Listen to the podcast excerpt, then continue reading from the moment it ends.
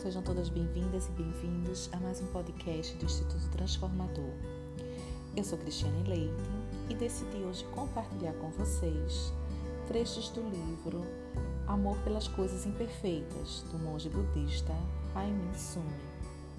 Eu espero que possa chegar em você trechos desse livro e de alguma forma possa acalentar seu coração, que você se sinta menos sozinho ou sozinho nessa travessia do luto. Vamos lá? Tem uma parte que eu achei bem interessante que diz assim: A dor da vida não é algo a ser superado. Em vez disso, ela clama por amor delicado e cura.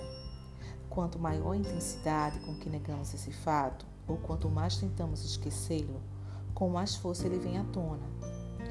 Olhe calorosamente para sua dor, sem negá-la nem resistir a ela.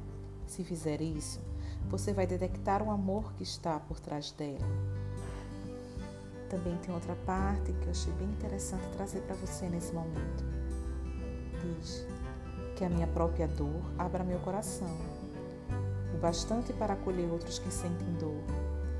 Que meu sofrimento se torne uma oportunidade para me conectar com os outros que estão sofrendo, assim como desejo que meu sofrimento chegue logo ao fim. Também rezo para que os outros se recuperem depressa de sua dor. E para finalizar, tem uma parte do livro que diz o seguinte, e eu compartilho com você.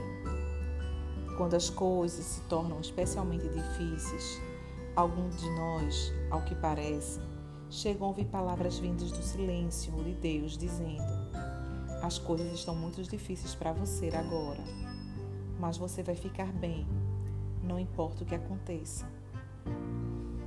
Essa é a nossa mensagem do, de hoje, desse livro, que eu achei tão belo compartilhar trechos com vocês.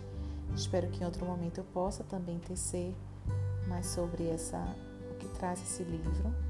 Mas de coração, eu, Juliana, Érica e Nara, queremos dizer que sentimos muito pela perda que você está passando, qualquer que seja por qualquer ente querido, principalmente se for seu filho e sua filha. Nós sentimos muito pela sua perda, sentimos juntos e sigamos juntos.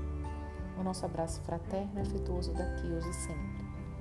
Fique em paz.